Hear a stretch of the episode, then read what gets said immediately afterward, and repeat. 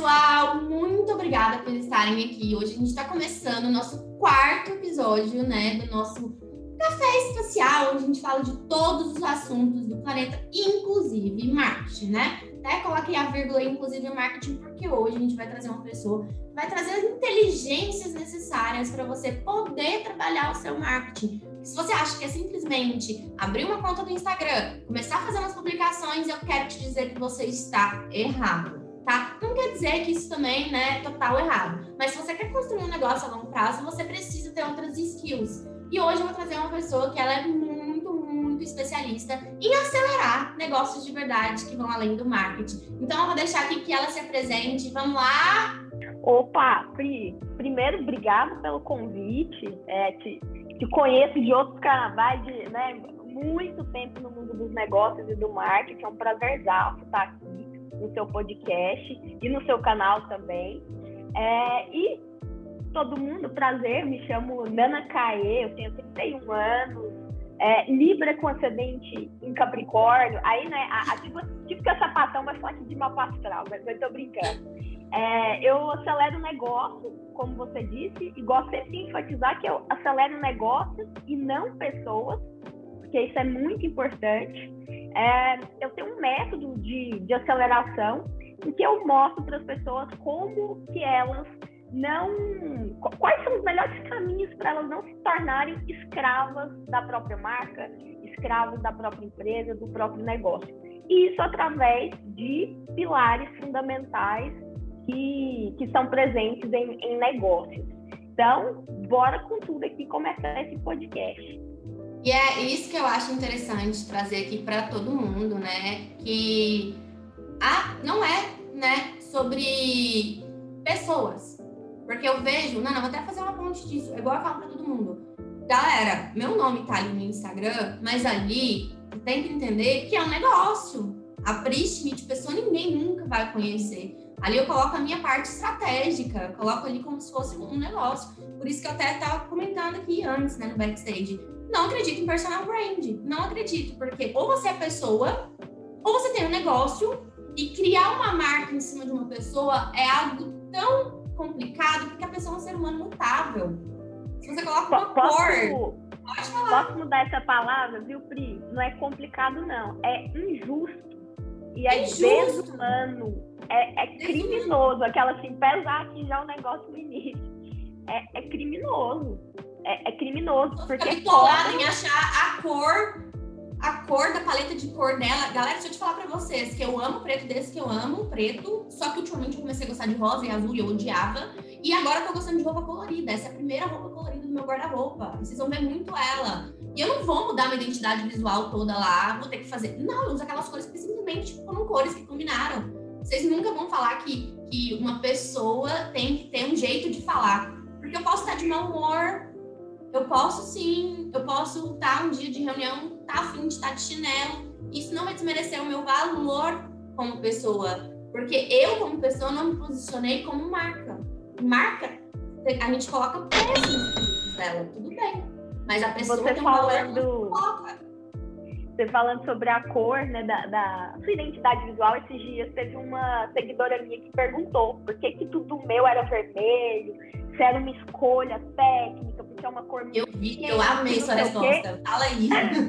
aí eu ri tanto, cara. Eu virei pra ela, né? Pra quem não viu lá nas redes, eu virei pra ela e falei, olha, então, quando eu era criança, eu queria ser o ciclope. E tudo no ciclope era vermelho. E eu amo vermelho. E coincidentemente, quando eu abri meu, meu último negócio, meu sócio, Vascaíno, gostava de vermelho. Vascaíno não. Vila Novense gostava de vermelho também. E é por isso que a marca é vermelha. Você chega na minha casa, tem um monte de coisa vermelha. Enfim, sem dor nem sofrimento. É, é isso que eu falo, por isso que eu, eu vou muito contra a linha de muita gente aí, porque as pessoas estão ficando doentes, achando que elas precisam ser marca, sem entender antes que é sobre realmente o que você falou. É, é pessoas, e pessoas, gente, é, um, é uma coisa única, singular, é algo íntimo. Então, quando você começa a olhar para o digital, mesmo sendo você ali prestando serviço à sua imagem, você entende ali que é um negócio. Por isso que eu entendo. Ou você tem um negócio ali, ou você se coloca como marca e vai ficar doente, depressivo, porque os números vão afetar a sua vida pessoal.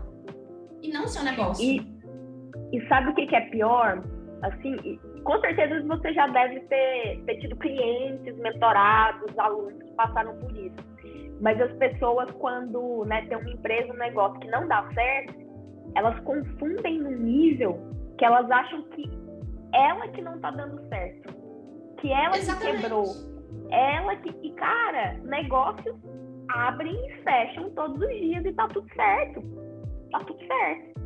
E isso não, não fala, não quer dizer que você é fracassado, não quer dizer que você não vai conseguir mais nada na vida. Não, muito pelo contrário, você é um ser humano, você tem 366, 365 chances de tentar todos os dias em um ano. Olha quanta chance você tem. Então, não é errado, não é feio. Gente, é uma cultura que a gente tem que bater, assim, que a galera do marketing, né, os gurus aí, eles estão disseminando uma coisa que eu tô falando assim, cara, vocês estão deixando a galera deprimida. Doente. Doente. Doente. Então, vamos lá, né? A gente falando sobre isso, tudo, né? A gente tá vendo aqui, hoje em dia, né, o digital tá forte pra caramba, não tem nem como a gente questionar. Não é só sobre a pandemia, isso ia acontecer já. Você já entendia esse movimento, né, Nana? E muitas pessoas estão aí querendo abrir uma conta do Insta. Só que, né, a gente, vamos dizer aqui, querendo empreender, né? Simplesmente elas querem empreender e o canal mais fácil delas conseguirem isso é ali começando por um perfil do Instagram. Na sua opinião, assim, quanto você acha que é um terreno favorável para uma pessoa começar a empreender?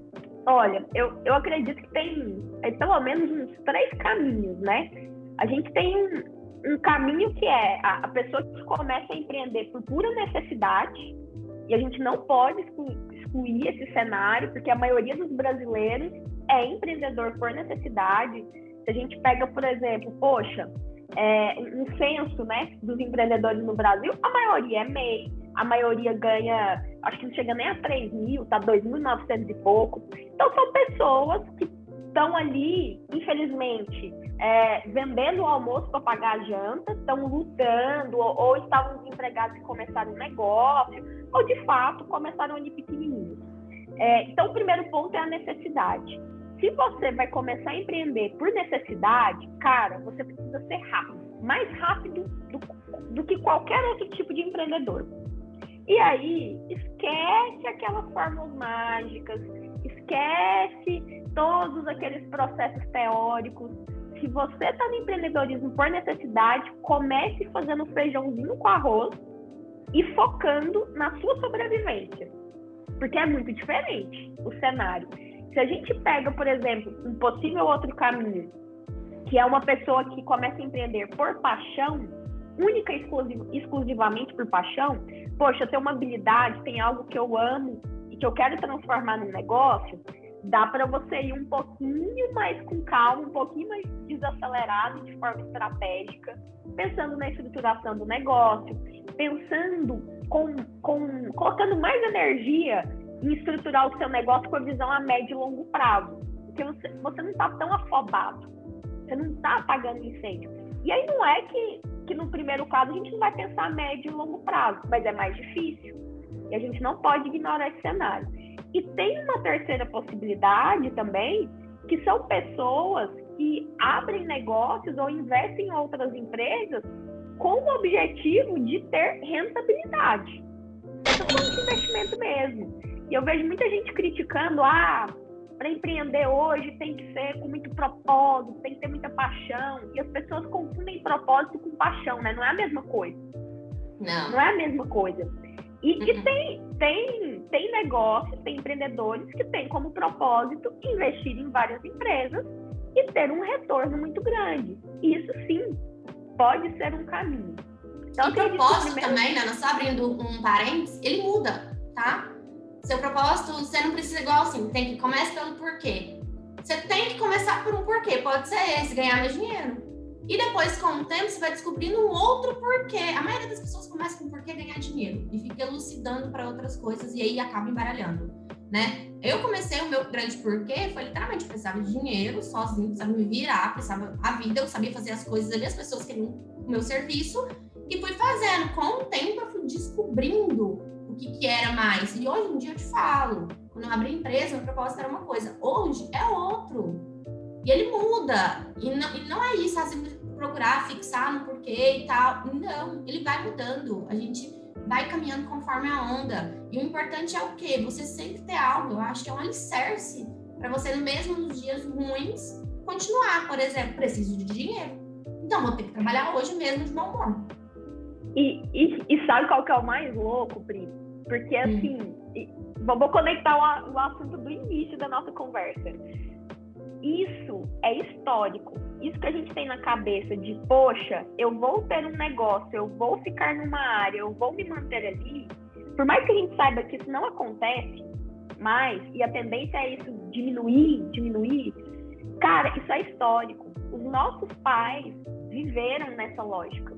Os nossos avós viveram nessa lógica de fazer um curso ou trabalhar em uma área só a vida inteira. Então, isso da, da, gente aceitar, aí socialmente falando que, poxa, eu posso mudar de ideia, eu posso mudar de propósito. Hoje eu posso estar trabalhando com marketing digital, com negócios, mas amanhã, se eu quiser abrir a porra de um açougue, eu vou abrir e vou vender carne, cara. Se eu começar a ficar apaixonada por cortes. De... Então, assim, é, eu sei que é tenso também pra gente, porque resquícios históricos e sociais a gente não corta sabe, não pega uma tesoura e corta de uma vez. Isso pesa, pesa para muita gente, principalmente quando a família cobra. Com certeza, é, é um histórico, mas a gente está vivendo, como a gente está vivendo agora. Tem, a gente estava na era dos serviços, que é isso que você falou, né, coisa cultural. E agora a gente está na era da transformação. Então, essa nova geração agora já vai ser mais desligada a isso. Eles vão querer essa transformação, eles não vão ter essa questão fixa de profissão, eles, na, verdade, eu acho que eles nem vão se rotular como, como um profissional, eles vão ter várias habilidades ali, né? E é essa era que a gente está vendo aqui nascer, né? Na neurociência fala isso. É a era da transformação. As pessoas, pessoas querem transformação para elas e transformar as outras pessoas. Então, isso vai o quê? Vai abrir a cabeça, porque não depende de um rótulo, não depende de uma profissão. Depende... Ela quer agora transformar de uma maneira, daqui a pouco ela vai transformar de outra, daqui a pouco ela vê outra necessidade de transformação, de mudança, de pertencimento. Então, assim, só que, como você falou, né, é uma construção, a gente não consegue mudar a cultura nem nada, a gente consegue estudar, né, precaver aí para que a gente permeie por muito tempo no meio dessas mudanças aí. E agora, você até falou isso, ó, por paixão e tal. Eu recebo muitas caixinhas, assim, eu fico até com dó, não sei nem o que responder quando a pessoa, ela, ela fala assim que se é, que empreender abrir um negócio no Instagram é só o que ela gosta. Mas ela não é boa em nada. E aí? Cara, pesado, hein? Isso é pesado. Qual que é o ponto? O que que eu, eu percebo? É humanamente impossível uma pessoa não ser, ser boa em algo. O que acontece geralmente é porque a pessoa não consegue enxergar. Ela não consegue identificar, seja por crenças limitantes, seja por traumas, enfim, não vou entrar aqui na, na psicologia, mas seja por, por questões, N questões que tem ali é, envolvidas na, na área do autoconhecimento, da psicologia, que ela não consegue enxergar. Um bom movimento para uma pessoa que quer, por exemplo, sair do CLT, não aguenta mais aquela bateção de pontos, não aguenta mais as malditas oito horas, mesmo salário, aquele inferno. Eu, eu sou sou odiadora eterna do, do CLT. Entendo a, a, a, necessidade, a função da economia, mas porra! Opa. Eu não sou assim, odiadora, porque foi, foi um caminho que eu encontrei. Mas deixa eu te falar que se eu volto atrás e recomendo alguém, não. não. Quer dizer, vá para o caminho oposto. Vai, vai para outro lado, vai ser livre. É sempre é a gente deu uma sofridinha, né? Nesse, nesse caminho de, de CLT, uma sofridinha. Mas assim, então, o que que eu, o que que eu sempre indico a pessoa fazer? O seguinte exercício, poxa, é, se você não tem um conhecimento técnico, porque às vezes, cara, o que, que você é boa não é um conhecimento técnico. Ah, eu fiz arquitetura, fiz, sei lá, letras e sou professora. Não, às vezes você é boa para se comunicar. Às vezes você é boa para intermediar, às vezes você é muito Então, assim, as habilidades, os conhecimentos não são necessariamente técnicos que você aprendeu numa faculdade ou na escola. É, empreender, abrir um negócio, não tem a ver com diploma, necessariamente. Não tem a ver com algo formal. E aí um, um exercício massa demais é você olhar lá para sua infância e para sua adolescência e tentar lembrar mesmo, pô, o que eu gostava de fazer? O que eu gostava? Ah, eu gostava de brincar na rua. Cara, mas ok, você gostava de brincar na rua por quê? Ah, que eu gostava de correr, eu gostava de ter liberdade. Opa, liberdade é importante para você. Ah, não, eu, eu, eu, sei lá, gostava de jogar, jogos de tabuleiro. Por que, que você gostava? Ah, porque tinha uma lógica de início, meio e fim, tinha um planejamento no ódio. Opa, você já, já tem uma, uma, uma veia ali para organização, para planejamento, para estratégia. Então, assim, não necessariamente a sua habilidade ou o que você é bom ou o que você é bom tem ligação com diploma, tem ligação com, com curso técnico. Eu, eu tiro, assim, sempre muito como, como exemplo minha avó. Minha avó não terminou nem a, a pré-alfabetização. Não, não foi nem para primeira série. Cara, também. A, também, cara, a minha avó, ela é, assim, uma mistura de engenheira com arquiteta que é de louco, Pri, de louco. O tanto de casa que ela já construiu, o tanto de, de empreitada que ela pegou de imóveis dela, porque essa é história da minha família, ela, ela era cabeleireira, enfim, e costureira, ia juntando dinheiro e construindo casas para ter uma renda. E, cara, ela dava o baile, engenheiro, em arquiteto, em tudo. Então, a habilidade dela estava na área da construção. Ó, olha que louco. Então, não, não se prendam é, em, em, habilidades extremamente formais, engessadas, que nasceram em um curso ou uma capacitação específica. E tenta olhar para o passado, infância e adolescência, é, infância e adolescência é um bom lugar para você analisar. Perfeito, é um pouco é um pouco da minha história assim, porque eu sempre assim estudei em colégio, aqueles colégios assim, porque meus pais não, não tinham condições de pagar, estudei em escola pública a minha avó foi professora e tal, aí ela fez assim, é que os netos sempre iam formando e ela pegava o dinheiro que meu avô faleceu e ela pegou a pensão dele. Então, o dinheiro da pensão do meu avô era para pagar os estudos dos netos. Então, todos os netos, minha avó pagou uma escola melhor. Aí, sempre quando terminava um, ela ia pagava do outro neto. E ela sempre me colocou em colégio bom, né? Mas a intenção era o quê? Que todos os netos estudassem e passassem numa federal. Deus me livre se não passar numa federal. Igual no meu pai. E, ela, e, e, ela também tinha, escolhia mais ou menos o que eu tinha que fazer, entendeu? E para mim era direito.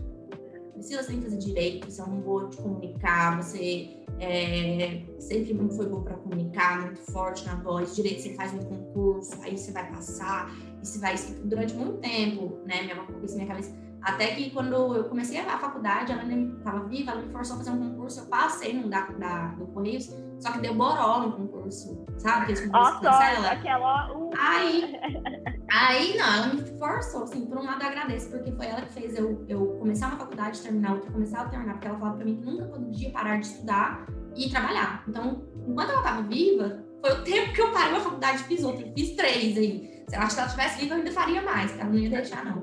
E eu parar. E aí, o que acontece? É, nessa, nessa questão aí, eu fui, fiz terceiro ano na minha cabeça o tempo todo, eu tinha que fazer direito. E nunca olhei para mim que eu gostava, não, tinha que fazer direito. Deus me livre. A sorte que um dia eu fui fazer o trabalho de faculdade de uma prima minha lá em Curitiba. E ela me chamou para ser modelo lá, e ela teve que recriar a capa da outra. E aí teve que recriar a capa, fazer o trailer. E eu vi naqueles negócios e falei, o que, que, é isso que você tá fazendo? Trabalho de faculdade. Mas isso aí tem como você trabalhar, você ganha pra isso. Ela, claro, publicitário faz isso. Eu, eu quero ser publicitária. Nossa, eu amo fotografia, eu sempre tinha coleção de câmera. Me chamavam de Cara. porque eu era 24 horas ao vivo. Isso aí era no meio do terceiro ano. Desde então eu ia fazer direito. Eu virei. Olha o jeito que você descobriu. Declarei uma aleatoriedade, né? Isso eu tava encaminhada para fazer direito. E daí, no nada, no meio do terceiro ano, eu virei pra todo mundo, eu quero fazer publicidade. Ou ovelha negra da família. Porque as outras faziam engenharia, arquitetura, nanana, direito. E eu falei, eu quero fazer publicidade, eu gosto de fotografia, tem, dá pra ganhar dinheiro fazendo aquilo ali. Ah, eu quero fazer publicidade. E aí foi, né, essa, toda essa, essa minha novela. Mas assim, ainda bem que eu tive esse insight. Pensei em fazer direito. Gente, não tem nada a ver comigo. Não tem nada a ver. Eu, igual eu falei, eu sempre fui uma pessoa comunicativa, eu gosto, gosto muito de criatividade, sempre gostei de fotografia, de filme, de série, de música, sempre fui alternativa. E imagina me encaixar dentro de uma área de direito. Eu, eu acho que ia ser a morte da minha pessoa. Uai, deixa eu te contar um negócio. A, a minha mãe, ela me forçou a meu primeiro vestibular a prestar para direito. E aí, o sonho dela, ela falava assim: olha, o meu sonho, o meu sonho, Lauana, que meu nome é Lauana, né? Meu sonho, Lauana, é você passar para direito. E eu passei, Pri, na UFG. Aí, quando eu passei, ou eu, eu era uma adolescente muito, nossa, muito assim, meu Deus, eu dei trabalho pra minha mãe. Puta que pariu. Aí eu passei, e ela comemorando, você passou, né? Eu falei, pronto, seu sonho foi realizado. Eu passei, agora eu não preciso fazer. E eu não fiz. Cara, eu fiquei, eu acho que assim, seis meses sem falar com ela. Foi um PT feio. Foi um PT muito feio, muito feio, muito feio. E aí depois eu fui fazer um curso nada a ver também, porque na minha família tinha que ser federal. A, minha mãe tinha, tinha a seguinte concepção: você fez 18 anos, eu não te dou mais nem um centavo. É problema seu. Eu te dou, você ficar na minha casa, é comida, roupa tal, mas eu não te dou nem um centavo. Família de judeus, né? E, e aí foi isso. E eu pensei assim, cara, minha mãe na época tava morando em Palmas, no Tocantins, e eu falei, eu vou ter que mudar para lá também, junto com ela, vou ter que ir para lá, tentar passar alguma coisa na federal de lá, porque senão como que eu vou ficar aqui em Goiânia? Eu, eu não trabalho ainda assim tanto para ter dinheiro, né? Porque eu dava aula particular de português, tudo mais desde uhum. adolescência. E aí, cara, eu passei lá para jornalismo, porque não tinha publicidade. E foi um curso nada a ver. Então, assim, é, essa parte do conhecimento é, formal, ele não determina para onde a gente vai. Não determina de forma alguma, alguma. Não, quando eu terminei a terceira faculdade, nem se falava de marketing digital ainda. Você tem uma ideia? E é o que eu mais é. faço hoje em dia. Eu, eu estudava veículos de comunicação que nem na própria época que eu estava estudando, eu acreditava neles, eu estava que eu tinha que passar na prova.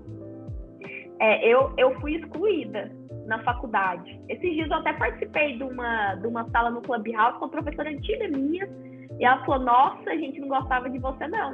Eu falei, não, eu tenho certeza, uai. Porque. Mas ela virou minha amiga depois, gente, enfim.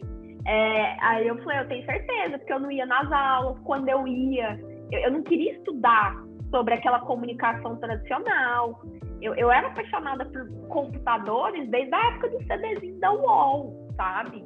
Para conectar na internet. Então, computador e internet sempre foi uma fissura assim na minha vida. E não tinha nenhum um tipo de capacitação, algo técnico tradicional lá na década de 90 para a gente focar. Então é, era foda pra caramba. Então vamos lá, a gente falando aqui, né, de erros que a gente, a gente, querendo ou não, a gente desviou, a gente deu sorte, que a maioria das pessoas, a gente deu sorte de não cometer. E para você, assim, a gente falando de faculdade, tudo, mas assim, acabou que foi a nossa forma de empreender, porque eu acho que empreender é a partir do momento que você tá ali querendo é, viver o que você gosta, né? Virar aquilo um negócio, né? E você desde os 18, para mim também foi desde os 18, para mim foi até mais drástico. Eu mudei de cidade que meus pais estavam separando, eles tinham falido, tinha um supermercado, foi faliu, eles separaram. Eu mudei para Goiânia para ficar com meus irmãos. Minha mãe não queria, falou: se vira. Eu fui trabalhar na Feira da Lua, trabalhei seis anos, tive que esperar um ano para poder pagar a faculdade de publicidade, porque, né? Ninguém queria que eu fizesse publicidade, mas fui lá e consegui né? Para você, assim, é, quem está começando a empreender, quais seriam os maiores erros que a pessoa comete? Olha, primeiro erro, paixão não paga boleto. Isso é muito importante. É, não é porque você é extremamente apaixonado por algo, não é porque você é, enfim, ama demais um nicho, uma área que o seu negócio vai dar certo. Não uhum. paga boleto mesmo. É não preciso mesmo. ter conhecimento em várias outras áreas, além ali da, daquela área que você tem paixão. É, segundo erro, se esforçar bastante é, não é garantia de sucesso também. Então, poxa, É, na verdade, quando você vai empreender, você tem que pensar, ter um, uma lógica justamente no caminho contrário, que é como eu coloco menos energia e tenho mais resultado. Você tem que sair do braçal, você tem que a cada, a cada passinho você ir mais estratégico.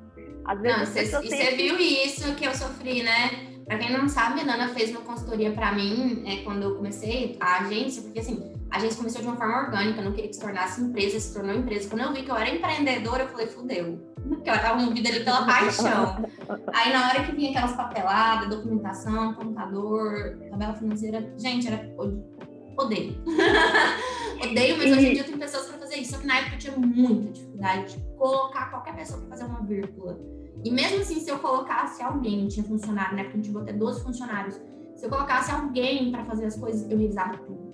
Eu revisava tudo. Vocês têm ideia de como que era uma vida? Por isso que eu desenvolvi burnout, né?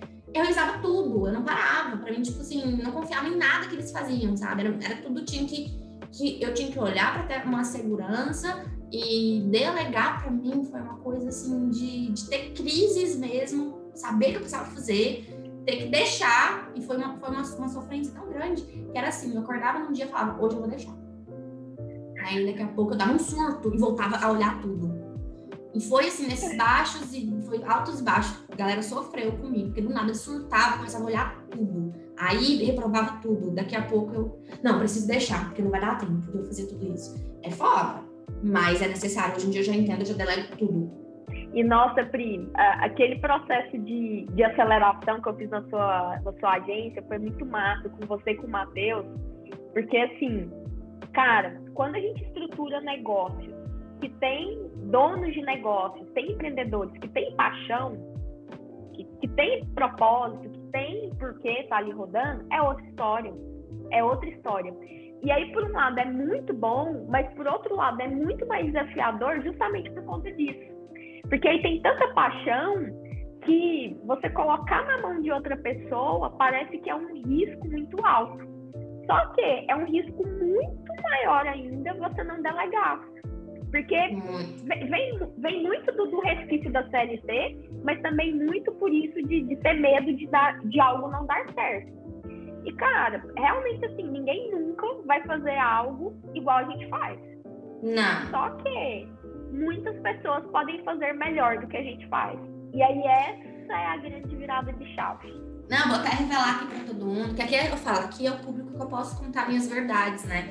E acontece, né? Quatro anos de agência, a Nana sabe, com três anos de agência, depois que a gente passou pela sua consultoria, depois de um período, eu Matheus, a gente começou a entrar naqueles embates, porque daí que a gente foi ver que não era paixão, que era um negócio, né?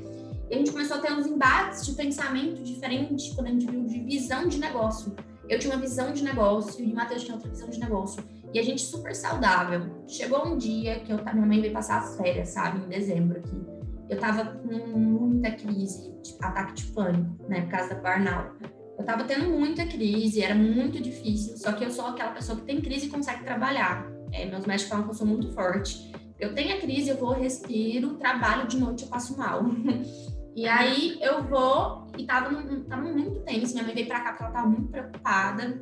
É, ela conversando comigo e ela falou: Priscila, por que, que você tem um sócio? Por que, que você tá sofrendo por isso? Eu sei que você ama o Matheus, mas não tem problema nenhum vocês dois terem dois negócios. E ela falou: Não, não vou aceitar.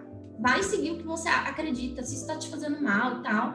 Sei que você ama ele, é normal para você, mas é mais respeitoso ainda você ser sincera com ele. Naquele mesmo momento eu nem pensei, foi por impulso, cheguei e falei, preciso conversar com você. Eu falei, quero desfazer a sociedade. Ele levou um choque. Aí foi, né? A gente, a gente ficou. Um... Nesse dia a gente conversou de manhã. À tarde eu chamei ele de novo. À noite eu chamei ele de novo, porque tava assim, meu Deus, não pense. Aí depois a gente foi, com uns três dias a gente já teve uma consciência que era o melhor caminho. Eu falei, eu te amo muito. Ele falou assim, eu também te amo muito. Mas eu acho que agora tem que seguir caminhos diferentes. Eu, quero um negócio, você quer outro e tal. E eu acho que vai fazer, vai dar muito mais certo pra, pra gente. E foi nesse período a gente desfez a sociedade bem rápido. Isso foi dia 24 de dezembro. Dia 6 de dezembro eu tava com uma outra sede já, pronta, toda reformada, não parei. É, do jeito que eu queria, que não era o jeito dele, sabe? Do meu jeito, com estúdio, com tudo para fazer produção, que eu gostava muito dessa parte. E aí tava lá montado. Nisso ele seguiu com outra agência e tal. A gente dividiu os clientes e foram assim, bem a pandemia, foi 2020. Eu continuei super bem, na verdade, foi assim, alavancou tanto de cliente queria os nossos serviços, a gente dividia até eu passar para ele e tal. Só que chegou um ponto que eu falei, cara, não dá. Aí eu comecei, né, vim de mansinho pro digital, porque eu ainda era apaixonada meus clientes, sou ainda, né? E vim pro digital, vim pro digital até que o negócio, sei lá, em setembro, pô, e aí, você não tem mais tempo, você já desfez, você já delegou, você já tudo. Você tem que tomar outra escolha. Lembra a Tayara? Que eu sempre que a gente fazia as reuniões, eu vou até Maravilhosa! Maravilhosa! Eu já recomendei a Tayara pra você, já recomendei a Tayara pra Zoan lá na Índia, já recomendei a Tayara pra todo mundo. Porra, e eu falei. Eu tentei contratar ela em 2020 ou 2019, eu não consegui. Ah, ninguém consegue contratar a Tayara. Tayara, ninguém conseguia te contratar. E você sabe que eu te indicava. Eu indicava porque ela é mulher foda. Sempre meu sonho era ter ela comigo, só que ela era muito cara. E um dia eu tava assim, nossa, que eu faço? Eu não consigo mais pegar cliente, eu não consigo mais. O meu Instagram tá crescendo, o que, que está virando, assim. Um dia ela me manda mensagem do nada, falando que tava surtada na empresa que ela tava e tal, que não aguentava não. mais aquele jeito tradicional de marketing, que eles ficavam fazendo coisa errada, ela não aguentava mais aguentar calada. Só que era difícil, porque eu ganhava muito bem, ninguém ia pagar aquilo que pagava. Que, sabe? Eu falei, você pode ligar? Liguei pra ela na hora e falei assim, cara, quer ser minha sócia? Ela não pensou. Ela não pensou. Hoje? São sócias. que, que foda. Cara, Aí eu sabia. peguei. É isso que eu tô te falando. Olha como que é engraçado as coisas, gente. Eu que não sabia delegar. Eu que tinha medo de várias coisas. Não, não sabia que era empreender. Imagina eu, desfiz sociedade com o Matheus, que eu amo. A Tayara, que era a pessoa que eu sempre quis contratar, hoje em dia é minha sócia. E virei. Ela falou, Priscila, meu sonho sempre foi trabalhar com você. Eu sabia que ia acontecer. Eu topo na hora. Não falando de valor, não falando de porcentagem, não nada. Não é que uma semana depois ela foi fazendo a transição, ela já assumiu tudo aqui na agência, ficou até agora janeiro, híbrida, lá e aqui, e assumiu de, com força, que foi janeiro que ela assumiu. Eu desliguei da agência, estou desligada total. Hoje ela assume toda a operação com muita maestria. Ela nasceu para isso. E também me incentiva super a estar aqui, a gente faz reunião com os clientes, e incentiva todos os projetos daqui que fazem parte do porquê da Go Beyond, né? Eu sou só um instrumento. E hoje ela é a dona, uma das donas da Beyond, ela que assume qualquer operação, ela que manda e desmanda.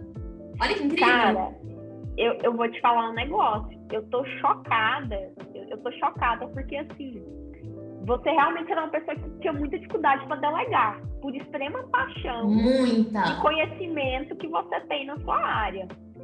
E aí, cara, que eu acho que tem mais ou menos um ano que a gente não troca ideia, assim, real. Não, porque um a pandemia ano... foi tensa. A pandemia, eu não, que no ano passado eu dei uma isolada de todo mundo. Eu não vi ninguém, não conversei com ninguém. Até a gente entender o universo, eu fiquei bem, bem recusa. Eu, eu peguei eu Covid, minha prima morreu, eu fiquei bem, bem ruim ano passado. Eu surtei. Eu surtei, ano. Assim, surtei real. Real, real. Nossa, assim, compartilhando surtos aqui. Né? É, relaxa, todo mundo surta. Eu surtei, surtei. Tava tomando um nível de medicação assim tão alto que meus médicos falaram que era nível de dependência de heroína. Cara, que foda. Era muito alto. E aí, pra, por questão dessa, né? Por medo de delegar. Mas aí veio, veio a Tayara, veio tudo. Hoje eu tô muito bem, né? Fazendo tudo. Não, e, e faz aprendendo a delegar. Tem duas juntas. Cara, ela é Faz total sentido. Faz total sentido. Ela total, é pé no chão. Total. Ela é caprica também. Eu gosto de capricas aí. Ela é caprica, Ai, cara. Uma ela, ela... é importante, gente. Uma batalha é importante, né? E, cara, o tanto que é incrível. Ela nunca teve noção de empreendedorismo, nada. Mas ela é mais empreendedora que eu.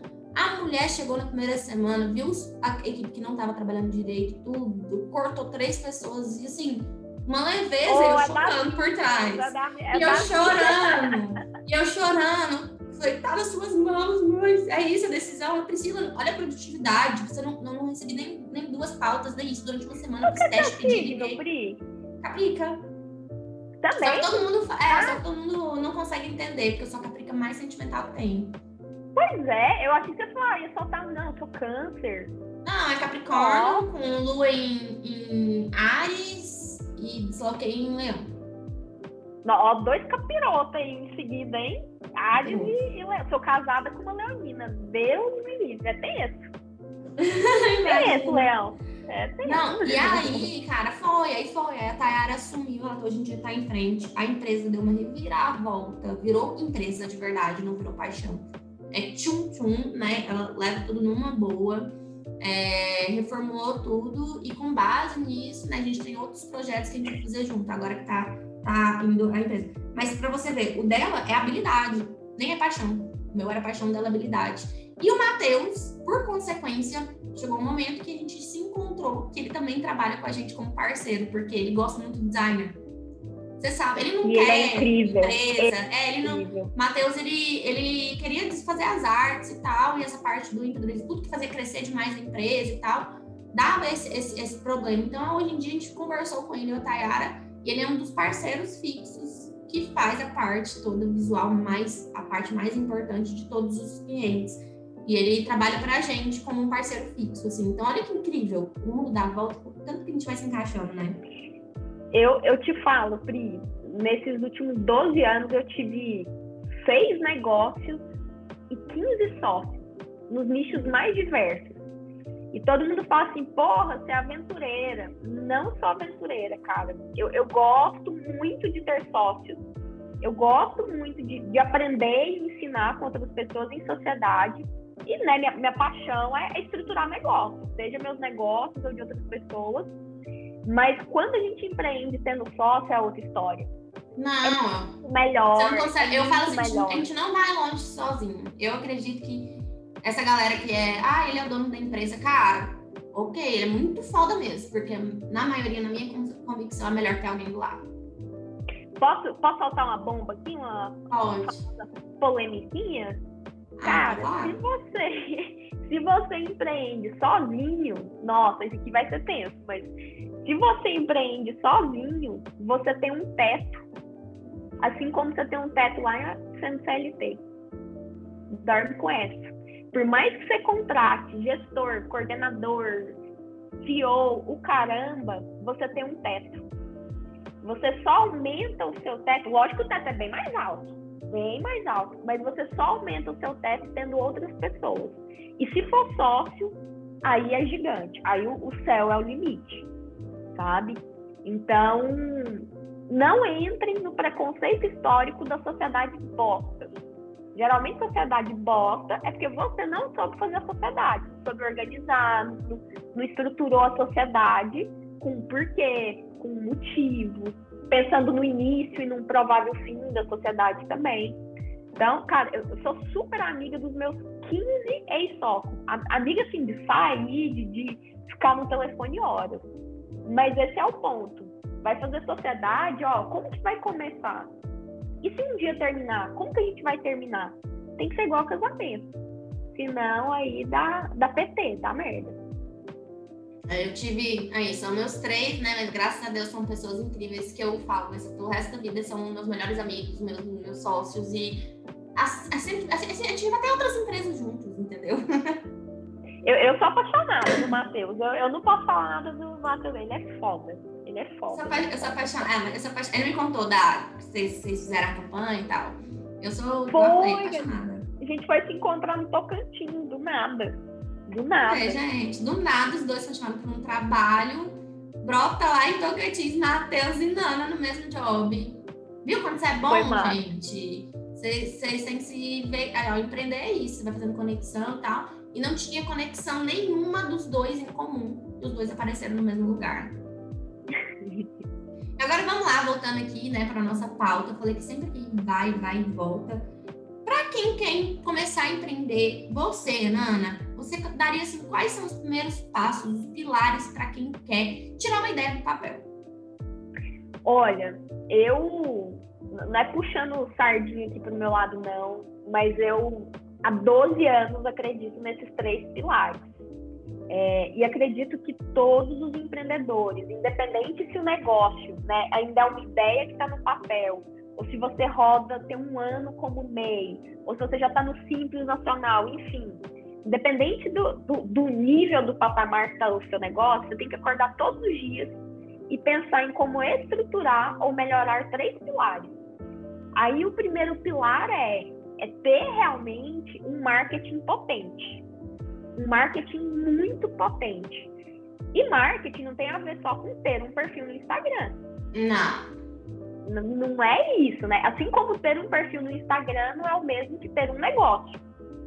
Importante a gente também falar sobre isso. Mas uhum. o primeiro pilar é você ter um marketing potente, um posicionamento realmente que ele é bem estruturado, que tem um porquê você está ali adotando aquelas estratégias e não só no feeling. Ah, porque o guru fez daquele jeito, eu vou fazer também. Ah, o outro guru fez da outra forma, eu vou fazer também. E, e, quando a gente fala de marketing, nossa, a gente já trocou muita figurinha sobre isso, né, Pri? É, tem, uhum. tem um problema muito grande, é porque dentro do marketing você tem várias vertentes. Você tem muitas estratégias. E algumas estratégias, elas são opostas. São, eu até conversando com a Nana, eu falei, não, eu acho que o melhor caminho é você fazer isso. Ela falou, não, eu quero isso. E tipo assim, eu falei, ok. E não é porque, tipo assim, a que eu dei pra ela, é inválida dela, é inválida. Porque existe tá muitas possibilidades, gente. Minha querida. Depois vamos conversar. muitas possibilidades. Uai, eu tô só te falando, o caminho que eu indiquei pra você é o caminho que eu te indico, porque eu acabei de bater uns recordes aí, falando, fazendo o que eu te falei pra fazer.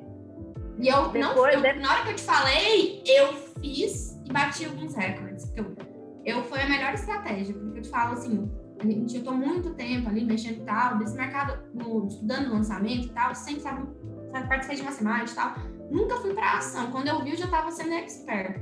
E aí, com essa galera aí participando, né, que eu te falei, foi onde eu, eu percebi ali o mercado, os leads e tal. E eu te falo que você vai ter que ouvir um podcast com a galera da Edu, você vai virar e falar assim, Priscila, estava certa.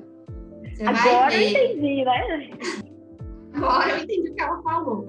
Porque o que eles conversaram, talvez a gente não tenha que escutar o podcast. Porque o que ele me contou do, da vertente, como é a maneira agora de todos agirem no futuro, é, é, literalmente o que eu já imaginava por conta das ferramentas, já por, por conta de muita gente já querer fazer e tal. Então, assim, é o, método de você, você ter tudo e não depender só de lançamento, porque o lançamento vai ser a última estratégia. Então, escutem um outro para vocês entenderem isso. Não, e, e Pri, dentro do marketing, mas, mas sabe qual é o ponto? Aí falando de lançamento, é porque quando a gente pega os, os grandíssimos gurus, eles são opostos. A maioria está puxando para um lado, o outro está puxando para outro, e são estratégias. É, é, tipo, sei lá, vamos falar de dieta. Uhum. Cara, eu, Nana, tenho super problema, problema mesmo, cara, desde criança para ganhar massa, para engordar. Eu, eu, sou magrela e isso é muito ruim para mim. O tempo inteiro eu, eu, eu luto, assim, real, pesado, pesado, para manter o peso. E isso faz a minha imunidade cair, enfim, é uma merda. É, e aí, qual que é o ponto? Imagina, se essa semana eu estou acompanhando uma, sei lá, nutróloga que fala, olha, o melhor para você é seguir uma dieta vegana. Você vai ganhar massa rápido seguindo uma dieta vegana. Beleza, o método dela deve ser bom e deve dar certo. Só que aí, na outra semana, eu vejo uma live de uma nutróloga que ela indica, ela levanta a bandeira de uma dieta low carb. Não, você tem que comer proteína animal, proteína animal. Cara, tem certo e errado? Não tem. Os dois caminhos são possíveis, só se eu começar a pegar pitadinhas de estratégia... E ficar misturando. Choca. Uhum. Choca e às vezes uma estratégia bloqueia a outra. Agora, uhum. o que eu acho mais foda, isso aí que você falou de lançamento, do, do mercado digital, e que sim a gente tem que falar, porque o futuro do, do, empreendedorismo tem muito a ver com dois pontos: tecnologia, tecnologia e educação. Uhum. Como hoje uma empresa fugir desses dois pontos? Não. É, é, não, e muita gente tentando fugir com preconceito, mas tem que abrir o olho. Agora, o, o que é tenso, cara, é porque foi se construído desde, sei lá, 2014, 2015, quando começou mesmo a bomba, começou a estruturar no, no Brasil o lançamento e tudo mais, cara, era, você vai fazer lançamento de abrir e fechar carrinho, e aí depois, ah não, você vai deixar o carrinho aberto sempre, e aí a gente tinha na cabeça que eu faço isso ou isso. E, cara, tem uma maneira boa de unir os dois. Tem uma maneira boa de unir os dois. Diferentemente da dieta lá low carb e vegana, tem uma maneira de unir. Então é, é, é, muito importante a gente não ter verdades universais. No dia que você me mandou a mensagem, você, você virou uma chave na minha cabeça. Eu fiz uma reunião com a minha equipe, você vai ver a partir do mês que vem. Legal. De abril. Não, eu também acho isso, que é verdade. Tem até a galera falando assim, marketing digital não é postar todos os dias. Cara, para mim é postar todos os dias, porque eu não tenho um grande influenciador aí para ficar me indicando. Eu não moro no Alphaville de São Paulo para estar tá lá, pessoa me marcando. Marketing digital, para mim, está presente todo dia. Eu sigo a linha do Garvi, para mim, é o maior marketeiro do mundo. Não vou seguir a linha de outras pessoas se estão falando que marketing digital não é postar todos os dias. E fazendo deboche da gente que posta todos os dias. Assim, eu vi uma grande influenciadora fazendo isso. Ela até pegou um print de uma, uma pessoa que reclamou do meu produto, escreveu tudo errado, como se eu tipo, se ensinasse aquilo, sendo que eu não ensino aquilo, printou e falou, não caiam nesses golpes. E eu fui mandei um direct e falou, ó, oh, isso é do meu curso, meu curso não é desse jeito, deixa eu te falar, te dou abertura pra isso e ver. Ela viu minha mensagem, não leu, fez uma sequência de stories debochando, que daí ela olhou meu Instagram, né? Debochando tudo que eu faço. Aí eu, deu vontade de eu fazer assim, tipo, e a pessoa acredita nisso, né? O vertente, o parque digital não é postar todos os dias. Aí eu falo assim, uai, se é a sua verdade, tudo bem, mas não precisa ficar debochando de quem faz o contrário. Porque existem todos os caminhos. Para mim, o jeito que eu encontrei, que meus alunos estão conseguindo, a gente tem que ter frequência e quanto mais, melhor, porque a gente depende da gente, não depende de outros fatores, né? E sabe o que, que eu acho cruel pra caramba, Pri? Mas, mas eu acho cruel num nível assim. E quando eu vejo essas coisas acontecendo, eu não consigo ficar calado. Eu, eu vou, vou pra cima mesmo. A maior educação mas se ele conhece. Eu, eu, não quis, eu não quis polemizar, porque ia virar uma coisa muito grande. Mas, mas qual que é o ponto? É, as pessoas não têm respeito, não têm mais respeito em relação ao contexto e à individualidade do outro. Não. Uma coisa, Pri, é, por exemplo, a gente virar aqui, nós duas fazemos postagem todos os dias. No mínimo um, de um a três por dia, tem, oh, até dependendo da estratégia. Se eu pudesse mais, eu faria mais, porque é assim que eu tô conseguindo e é assim que eu recomendo para todo mundo. E, e aí, qual que é o ponto? Hoje a gente consegue. A gente tem equipe, tem time, isso é, isso é um contexto. Aí a gente chega, por exemplo, sei lá, para uma mulher solteira com dois filhos, é, é, sem equipe, sem nada, cara, realmente ela vai custar a fazer três postagens por semana e provavelmente a estratégia para ela vai ter que ser outra por conta do contexto dela. E nem por isso a gente vai lá na, na mulher e fala: Ô, oh, minha filha, como você não está postando todos os dias? Como que. Não, então, não mesmo. Eu acho que, que respeitar qual que é o atual cenário da pessoa e onde ela quer chegar é fundamental. E não está tendo esse respeito, seja dos grandes gurus e seja dos anti-gurus, tá? Ou, igual polarização na política, direita e esquerda, uhum. Uhum. eu tô vendo essa polarização. E aí eu tô me sentindo meio centrão, sabe? Meio assim. Eu tô me sentindo então, um é? pouco oculta. eu tô ficando quietinho no meu canto, porque se eu for para falar, eu tenho muito argumento, né? Eu acompanho, eu tenho assim tem muito argumento que eu acompanho a galera há muito tempo. Então, assim, não, não tô afim, entendeu? Deixa eu ficar aqui de boa, na minha e tal. É, sim. É, prefiro ficar assim. Você perguntou dos pilares. É porque eu dou muita volta, né? Vou, vou voltar para os pilares. Ai, quais são os pilares aí para começar a empreender? A gente fica aqui 10 anos. Então, primeiro pilar é o seu posicionamento, é o marketing potente. O segundo pilar é a melhoria, a construção de produtos e serviços incríveis. E aí eu acho até interessante, porque, pô, Nana, mas produtos e serviços não tá dentro do marketing? Na teoria do marketing, tá. Se você for lá estudar os 4P, se você for estudar, enfim. Só que, quando eu vou para conversar com o um empreendedor, cara, ele não fez faculdade de marketing, ele não fez faculdade de publicidade e propaganda Uhum. Eu falo rasgado da forma mais simples possível. Então, um pilar é o marketing, potente pra caramba. O segundo pilar é você construir produtos e serviços incríveis, incríveis para o seu público. E uhum. sim, é, é, minimamente importante você gostar do que você faz.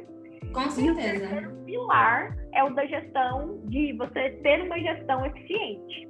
E aí, gestão é só autogestão, gestão de pessoas, gestão financeira.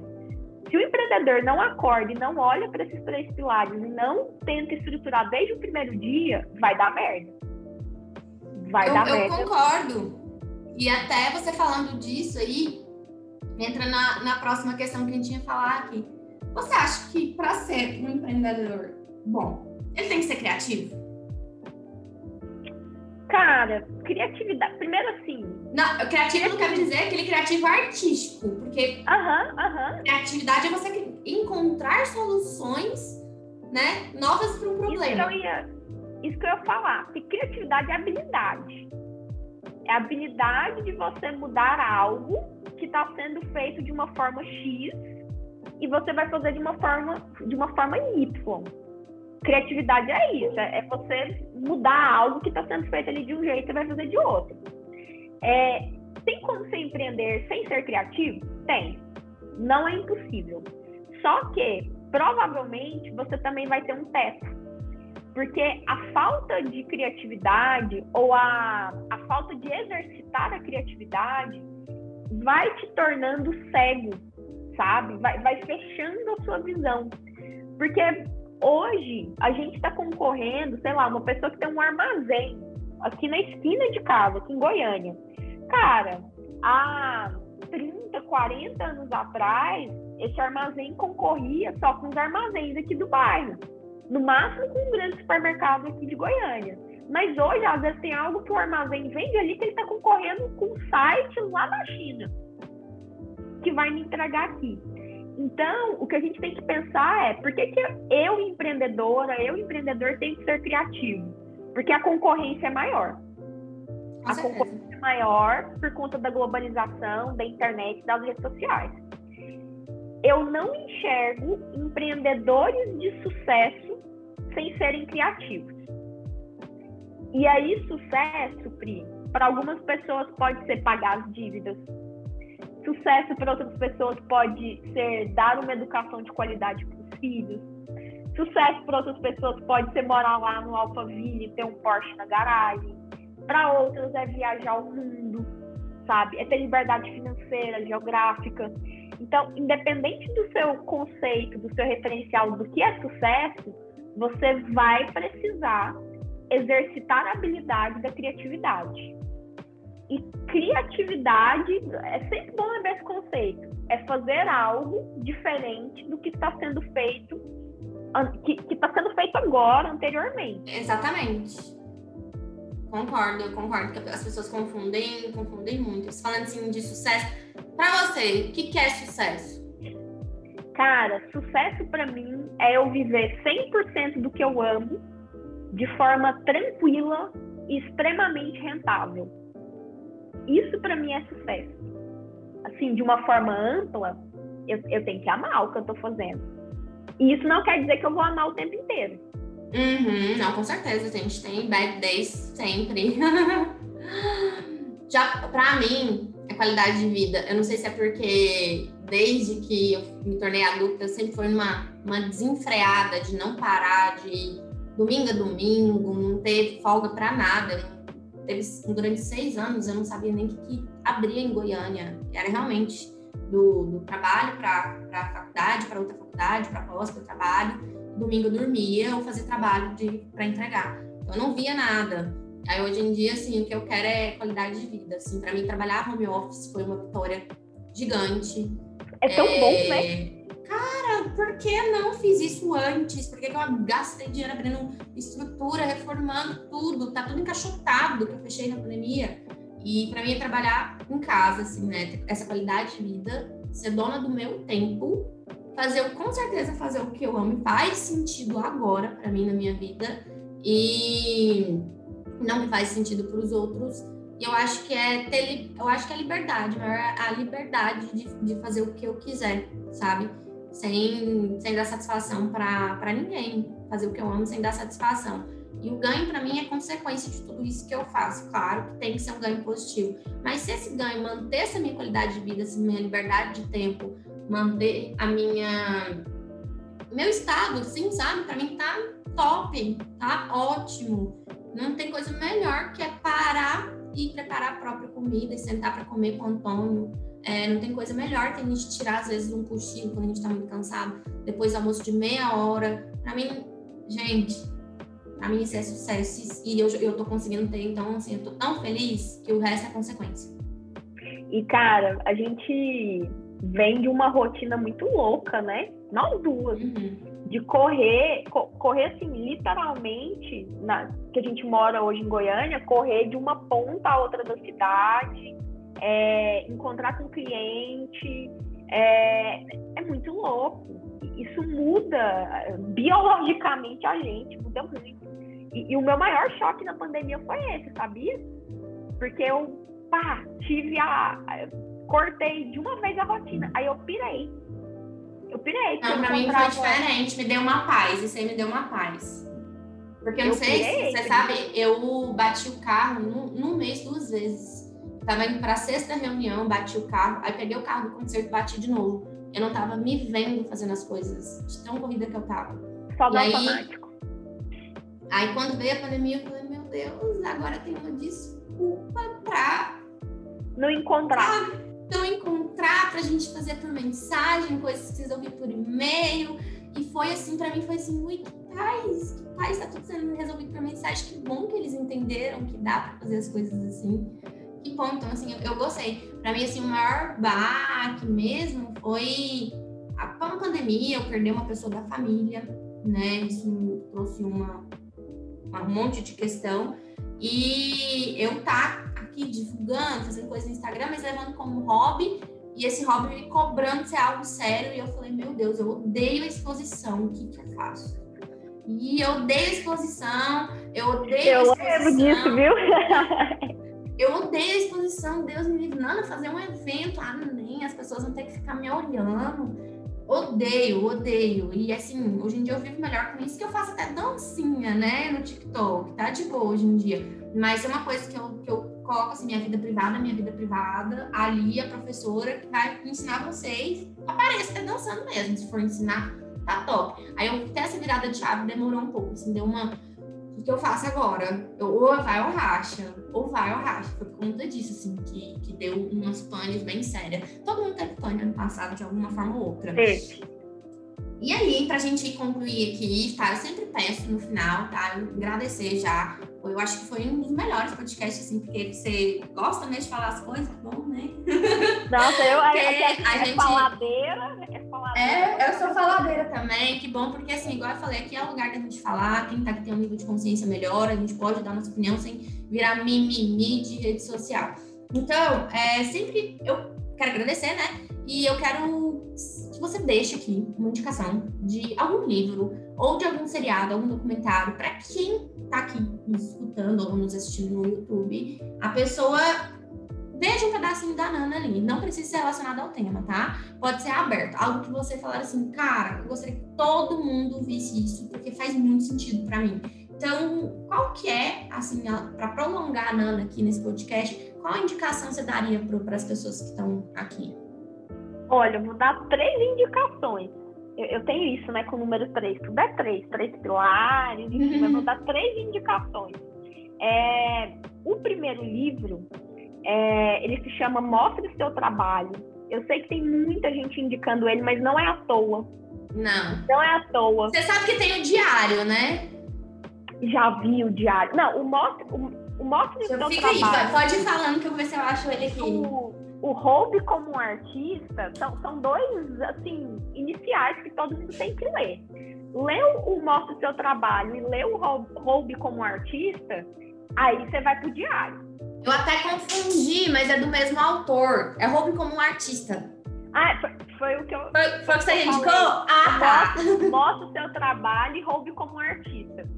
Cara, são maravilhosos.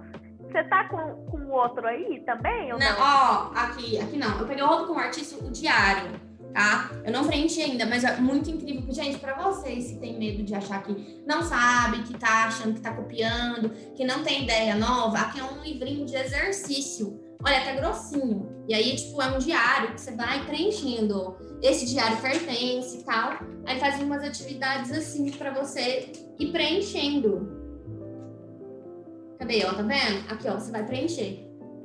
Escreva cinco maneiras diferentes. Transcreva a citação favorita. Escreva ela de cinco maneiras diferentes. É um exercício, ó. Faça um poema com manchetes de jornais. Cara, o tanto que é fácil. Ele vai fazendo exercício, ó. Faça um desenho usando, pequenas partes do desenho de outras pessoas. Cara, eu achei. Aqui, ó. Escolha uma cor, vá até a livraria, anota os títulos das 10 primeiras capas que encontrar com essa cor. Cara, vocês esse... têm que comprar esse livro, sério. Esse livro é sério. é genial. É genial, e, é sério, um dos meus prediletos. Tem que tomar cuidado. Eu tava até olhando aqui pra ver oh, se eu tava com ele, mas não É um caderno de anotações para cleptomaníacos de roubar, entendeu? Muito bom. E, e, Pri, tem uma versão anterior a, a, essa. Gente, não compra a versão anterior. Porque a anterior não tem esse, esse diário, não tem os exercícios. Então, quando for comprar, é o Hope como um artista, compra esse aí que a Pri tá mostrando, porque tem um outro bem pequenininho, bem, Sim, bem é rápido. Assim, bem rapidinho. Isso. Mas esse aí que você tá na Nossa, mão é gente, melhor. Não tem, não. Esse exercício é o, é o melhor, é o melhor, é o melhor. Eu acho que todo mundo deveria ler esse livro para abrir a cabeça para tudo. Né? Eu também gosto, Ó, adorei essas indicações. Vai. Então, prime primeira indicação vai ser uma indicação dupla. É, mostre seu trabalho e o roube como um artista. É, qual que é o nome do autor? É Austin, não é? Austin. É. Austin. Sou nome. Eu também. Austin. Cleon. Austin Cleon. Beleza. Então, esses dois livros que a gente falou é do mesmo autor, do Austin Cleon. É, segundo livro, O Obstáculo é o Caminho. Nossa, Cara, ótimo. O obstáculo é do mesmo do ego é o inimigo. Exato. Aí, ó, vão ser dicas duplas. E aí vai também. Pra mim são sensacionais. O ego é o caminho, eu tenho que ler todo dia pra eu entender que, tipo assim, é eu ou é o meu ego. E equilibrar. É tenso, né?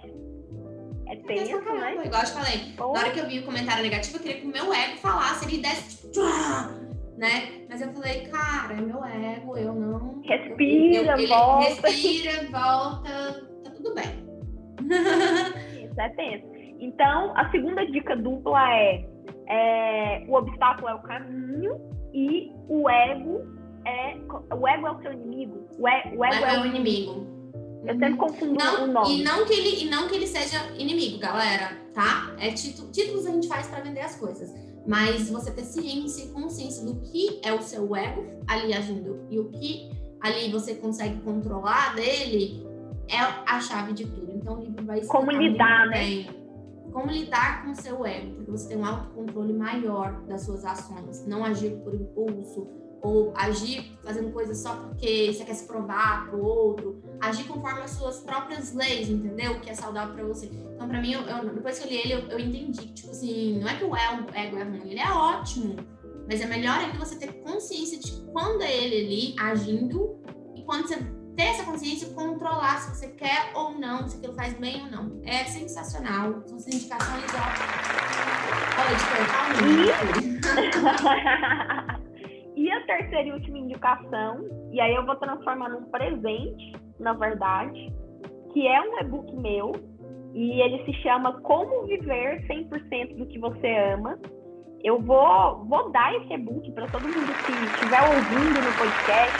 Ó, oh, gente, que legal! Basta. É, não, eu, eu sempre estou presente. Basta me mandar uma mensagem na sua rede social favorita, mesmo. Pode mandar no, no YouTube, pode mandar no, no Instagram, no TikTok. Me manda uma mensagem, de preferência a rede social que, que seja por direct, mensagem privada, que eu vou te mandar esse e-book Nesse e-book eu explico é, todo passo a passo, com muitos exercícios, muito simples, igual esse livro aí que você mostrou, como que, como que a pessoa vai estruturar os três pilares fundamentais do negócio dela. Então, é só mandar uma mensagem, em todas as redes eu tô como Nana Caê, que eu vou, vou dar esse presente para vocês.